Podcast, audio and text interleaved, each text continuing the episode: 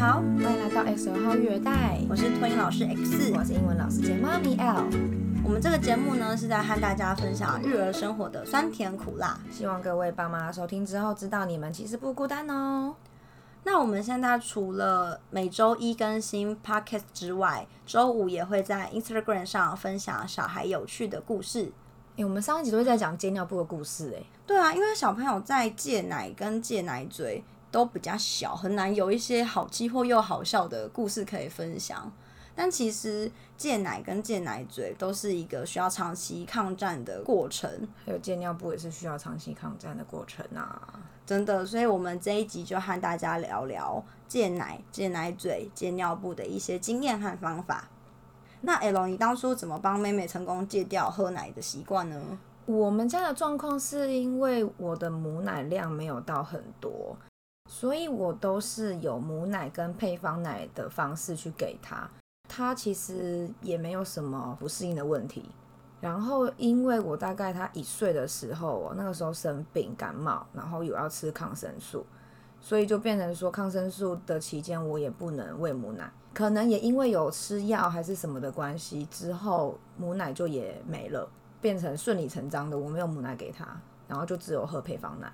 再加上他其实大概四个月左右开始，我就有加副食品给他。那后来就变成说，我觉得营养大部分都是从食物来，那奶粉就变成我觉得可有可无的东西。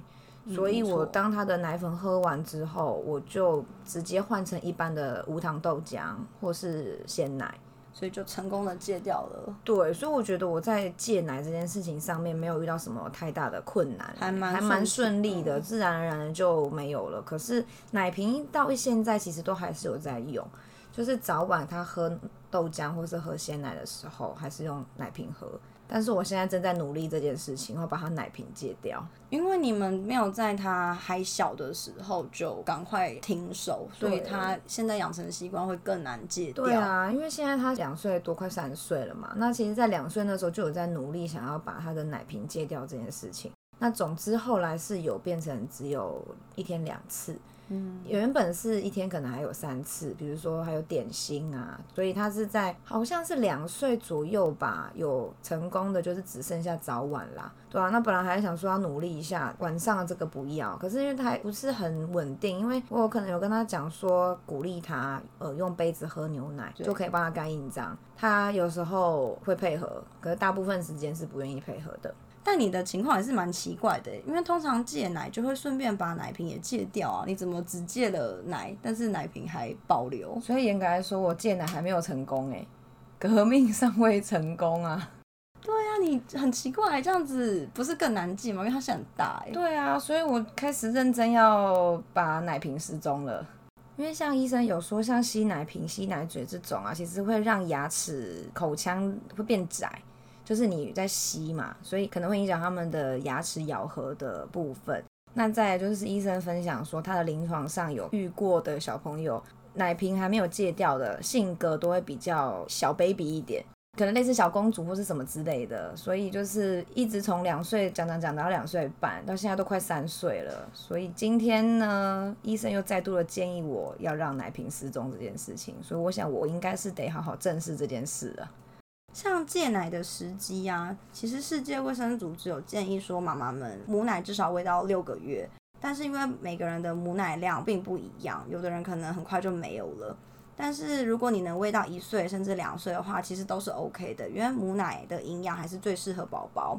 但是像四到六个月左右开始添加副食品之后，慢慢到一岁啊，副食品就会变成宝宝比较主要的食物，那母奶或是配方奶就会转换成点心的角色，所以就可以慢慢减量。他副食品吃的越多，奶就可以喝的越少，从而减少他喝奶的量，还有次数跟时间。再来就是戒奶嘴的部分啦。那 L 在帮妹妹戒奶嘴的时候过得还好吗？其实这过程有点不太顺利耶。因为我记得之前有看过有文章建议戒奶嘴的时间是六个月大左右，在那之后就会变成是安抚的角色。可是我错过了那个时间，我大概是在一岁多的时候呢，托婴中心的老师帮我把他睡午觉的吃奶嘴习惯戒掉了。然后呢，他是到两岁多才把晚上的奶嘴给戒掉。那这个过程呢，午觉的奶嘴戒的还蛮顺利，是因为老师的协助嘛，所以不是我处理的。可是晚上这个部分呢、啊，我就变成跟他讲故事，比如说我说奶嘴已经陪他很久啦，奶嘴累啦，奶嘴要休息啦，或者是说有大野狼把奶嘴拿走了。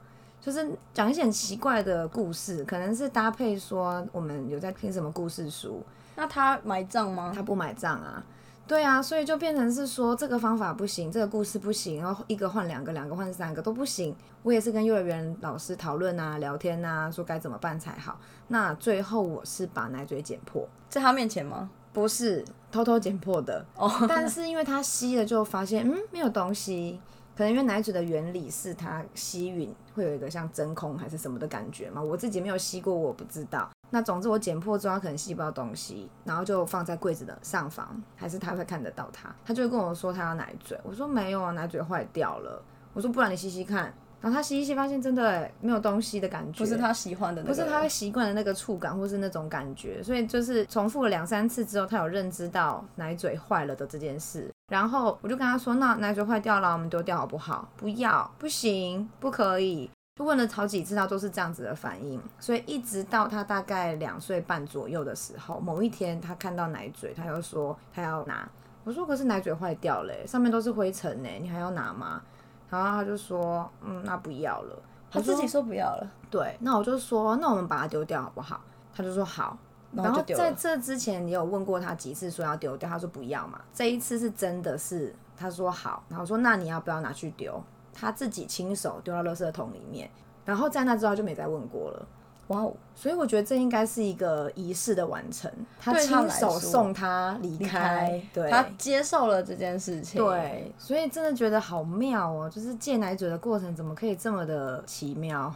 因为小朋友他们会觉得这是他很依赖的一个东西，或是这是给予他安全感的东西，他习惯了，他很难把它拿掉，所以这个抗战就会拉得非常的长。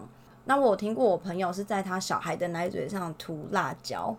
他其实想偷偷涂，结果不小心被小孩目睹了这一切。然后我朋友也是很好笑，就问他说：“那你还要吃吗？”小孩说：“不要，辣辣的，不要了。”从此就也没有拿了，那也是蛮顺利的啊。对，因为小孩可能体验过辣辣的是什么，可能所以他是误打误撞的，对，他完成了这件事情。对，因为他也是前面抗战了很久，一直不成功，他才终于出此下策要涂辣椒酱。因为其实是有看医生分享说，像涂辣椒这样这种啊，其实是比较没那么人道的行为。对，其实是比较消极的做法。对，可是如果真的没有办法的话，可能就会是你的最后一招。对，不得不尝试的方法了。对，可是其实更好的情况是，你要很长时间的给他事前的预告，你要一直跟他说，我们不要吃奶嘴了，好不好？一直提醒他说，我们下个月不要吃奶嘴了，我们下个礼拜不要吃了。你一直告诉他不要吃，不要吃，不要吃，不要吃，洗脑他。等他终于开口说好的那一天，你就可以直接执行这个动作。但你知道，其实我在戒奶嘴的过程中，我也是像你刚刚说的，有事情跟他说，然后跟他讲，然后说：“哎，你几岁了？你长大了，不要吃奶嘴了什么的。”可是就是一直都没有成功，然后所以变成讲故事，然后他也不买账，最后是剪破了他才甘愿。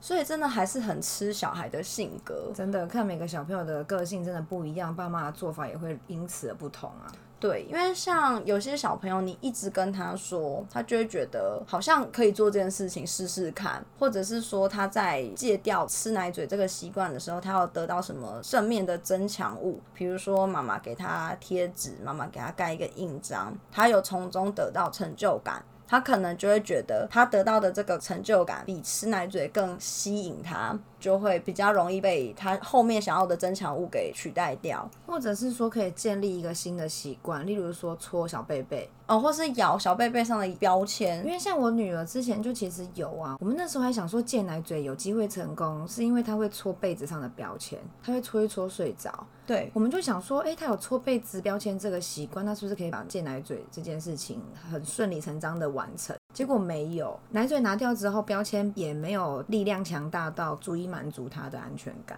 哦，对，所以我真的觉得很多方法爸妈都可以试试看，但是最终要找到适合自己家小孩的方法，可能是需要一点时间的。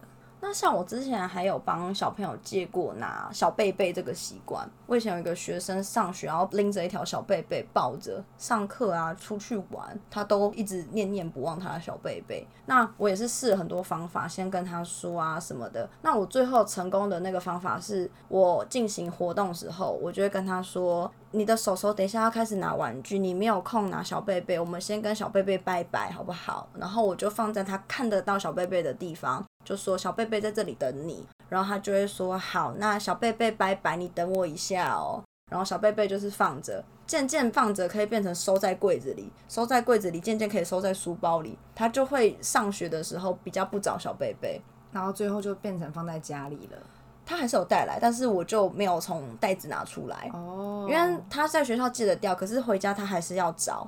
然后我把这个方法分享给家长听，说在学校是这样子而不找的，回家可以试试看。但因为最后那小孩毕业了，我不知道他在家后来借的顺不顺利。但是在学校是我用这个方式让他知道说小贝贝还在，但是现在你有别的事情可以做，那小贝贝在旁边等你一下，就是你不要偷偷的收起来，让他知道说我跟他道别，但是他会再出现的，他还在某个地方，不是消失不见了。对，因为对他来说。那只是他安全感的东西。你如果直接让他不见，他可能会很不安，到他会增强他想找这个安抚物的心情。对，所以最好的状况还是能让小朋友理解，然后同意这件事情。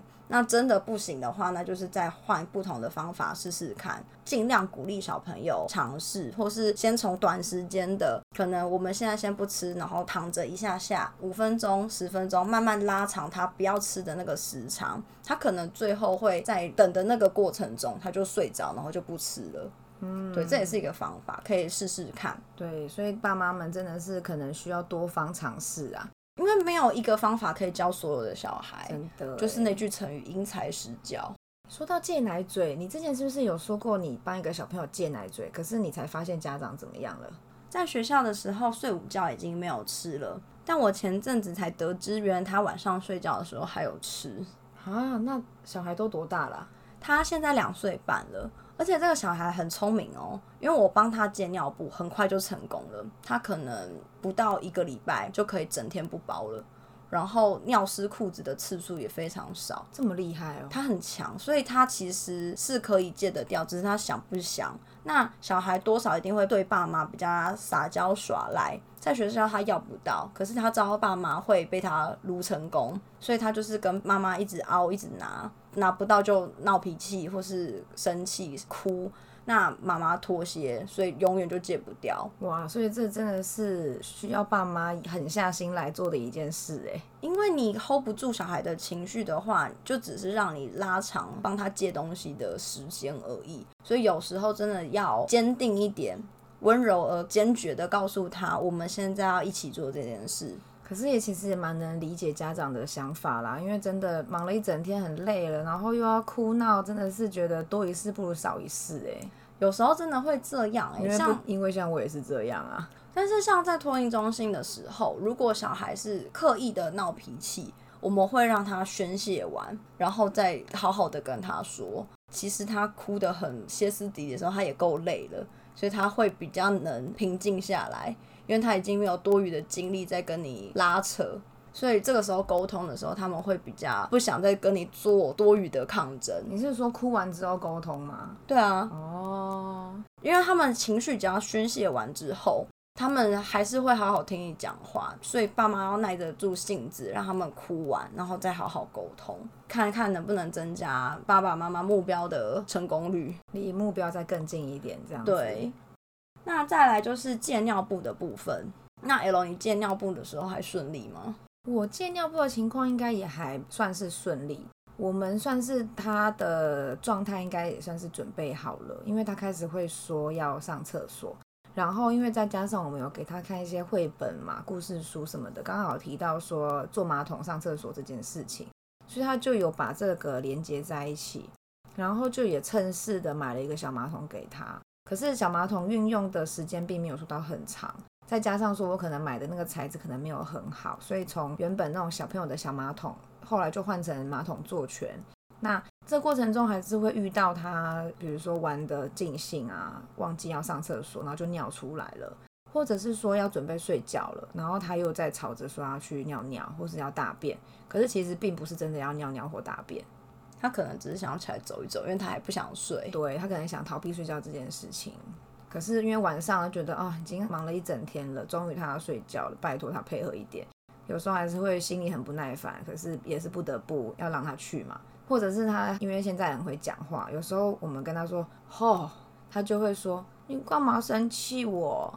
太会讲话了。”对，所以就是也很难说真的去生气他什么的。可是有时候就会哦，还是真的觉得可不可以赶快睡觉就好了。其实戒尿布啊，很多爸爸妈妈会很难拿捏那个时间点。那其实一岁半到四岁之间是一个可以练习的时间。那最好是从两岁到两岁半左右的时候开始进行。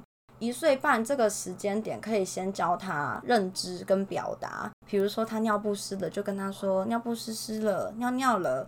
他如果大便，就是说大便了，尿布臭臭了，就是让他理解说你在跟他讲的是什么东西。久了一点之后，你要帮他换尿布前，你可以先问他说：“你现在是尿布湿湿还是尿布臭臭？”然后让他去思考，让他去回答你的问题。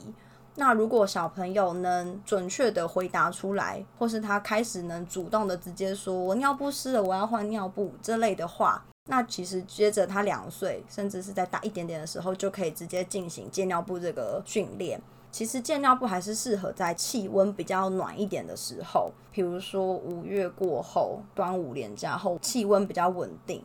因为第一个小孩不会控制他的膀胱的时候，冷的气温其实会让他们很想尿尿。只是大人应该你能类似嘎铃顺的概念吗？对，如果我们吹到冷风的时候，可能也会觉得，哎呦，一阵尿意袭来。那更何况是没训练过膀胱的小孩，他一定没有办法忍住。所以爸爸妈妈不要觉得他一到两岁马上就要戒尿布。那第二点是，如果说气温比较凉的话，他如果尿湿尿下去，老师在帮他换裤子，在帮他收拾的过程中，气温冷一点，其实一定比暖的时候不舒服。就算老师及时的帮他脱裤子、穿裤子，可是那个吹凉凉的那感觉一定没有比较好。就是让爸爸妈妈知道说暖一点才是最好的时间。那小孩到底几岁要开始戒？没有一个标准答案，因为要看小孩的发展跟他的认知到了没有，还有会不会表达也是很重要的一个判断的时间。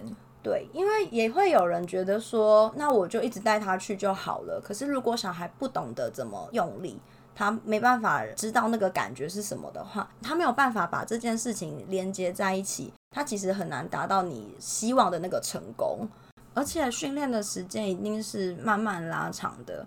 有些爸妈可能很想借，一早来就说他没有包尿布，可是其实有点太急了。像我在托婴中心的做法是，睡午觉起来脱掉尿布之后，就开始让他练习，也是每五到十分钟先去。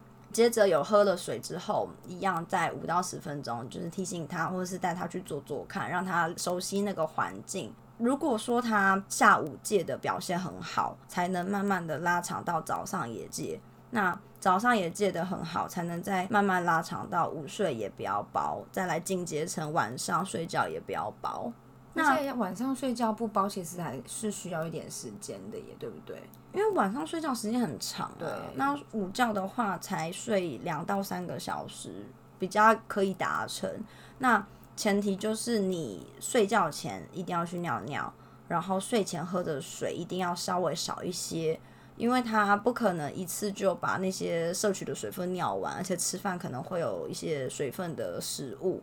那你先观察他午觉起来的尿布都是干的，你才可以着手说午觉也不要薄。那再来就是也要准备说防水的垫子，让他睡觉的时候至少不要让他整个棉被都是湿的，他的体验不好，他可能会睡梦中被吓醒。那还有就是有一种东西叫学习裤，之前开始要戒尿布的时候啊，本来也是有在考虑是不是要买学习裤这种东西，可是老师就建议我说不要买。因为他跟我说学习裤很难穿脱，可能小朋友会因为在穿脱过程不容易，就会变成来不及尿尿。我觉得这也是一个要考量的点，就是你买的这个学习裤，小孩如果不好穿脱，其实会造成他的阻碍，会变成一个困难的事情，对不对？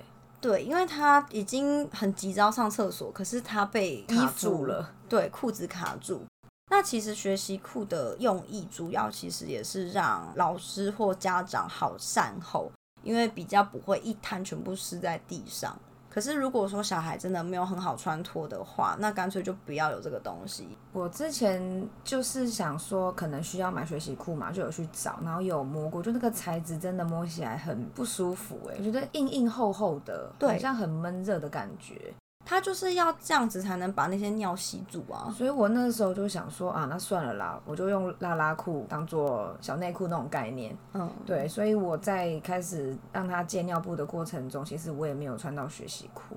可是我觉得有些小朋友很聪明，是如果他穿尿布，他就是会直接尿下去，他不会跟你讲哦，除非你很主动积极的一直带他去。是哦，所以还是有差别就对了，就要看小孩的个性。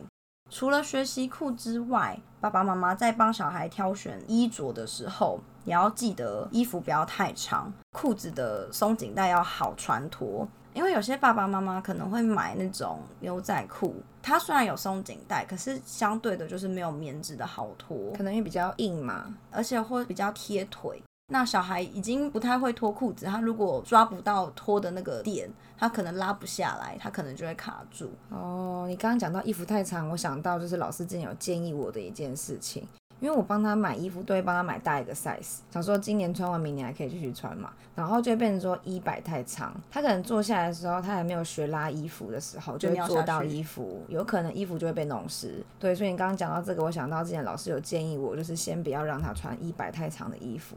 或是洋装哦，对，因为小孩真的不会拉得很利落。那如果老师没有及时的协助他的话，或是老师帮他弄好了，可是他可能做的过程中掉下去，或是他起身的时候会落进马桶里，这是都有可能发生的事情。如果小孩已经开始接尿布了，爸爸妈妈选衣服的时候也要注意一下，不能只是单纯的看漂不漂亮，可能要兼顾一下实用性了。对，我之前还有遇过爸爸妈妈，我有跟他们提过说衣服的挑选上要注意一下，结果他还给我穿包屁衣，哇，包屁衣这怎么搞啊？我每天一早看到那个小孩，我都要先把他的包屁衣打开，然后把扣子扣在髋骨，让小孩的屁股不会被包屁衣扣住。我的确是有发现，有些家长会把包屁衣留着继续穿当上衣。就是扣子没有扣的情况，如果把衣服扎进去，其实你不会发现它是包皮衣。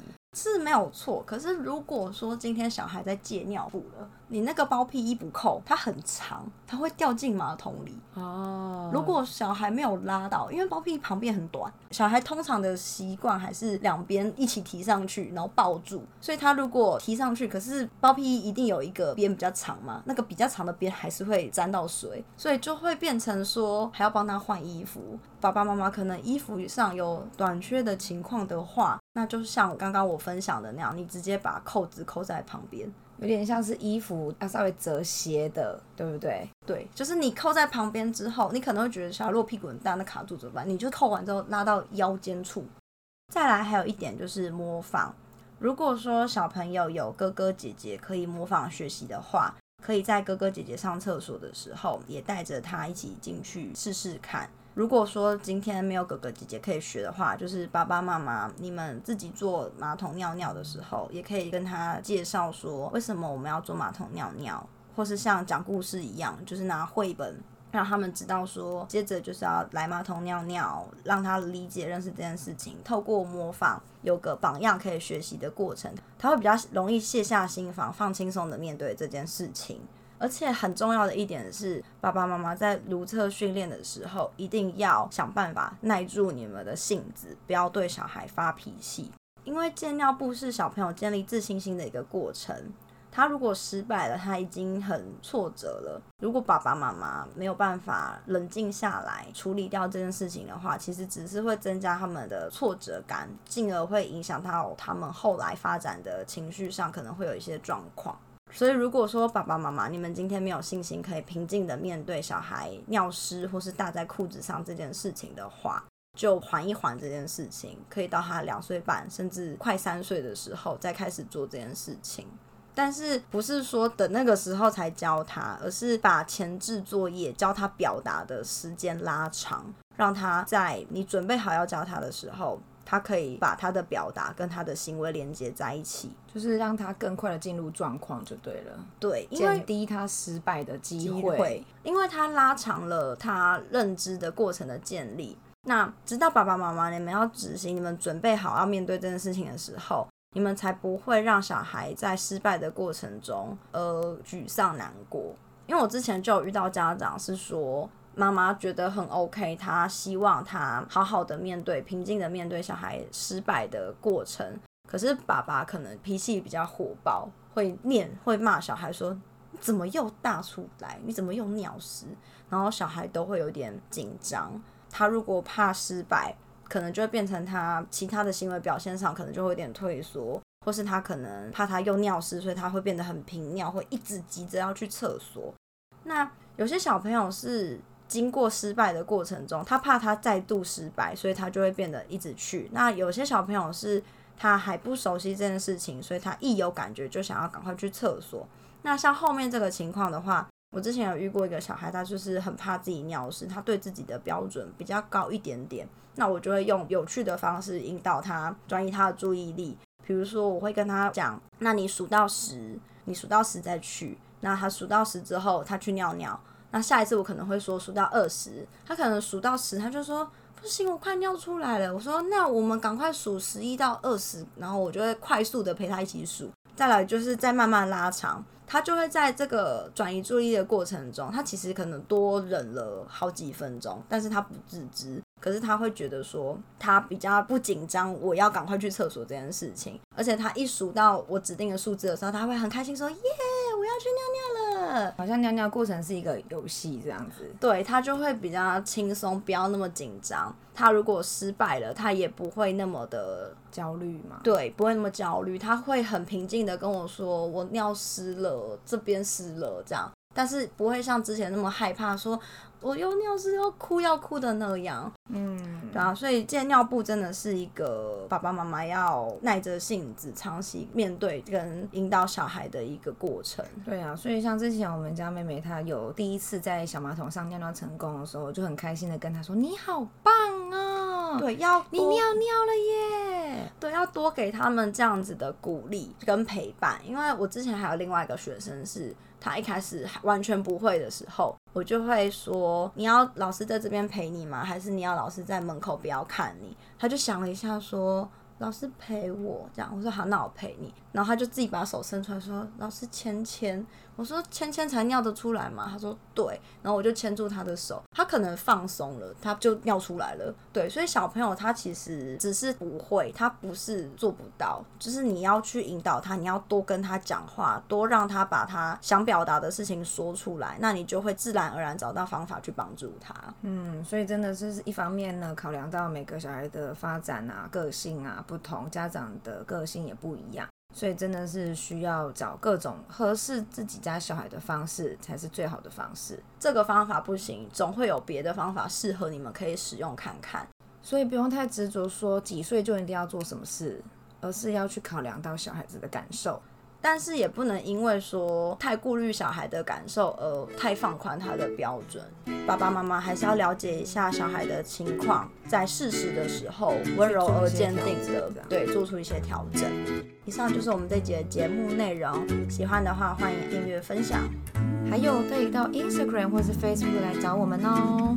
谢谢大家，我们下周同一时间再见，拜拜，拜拜。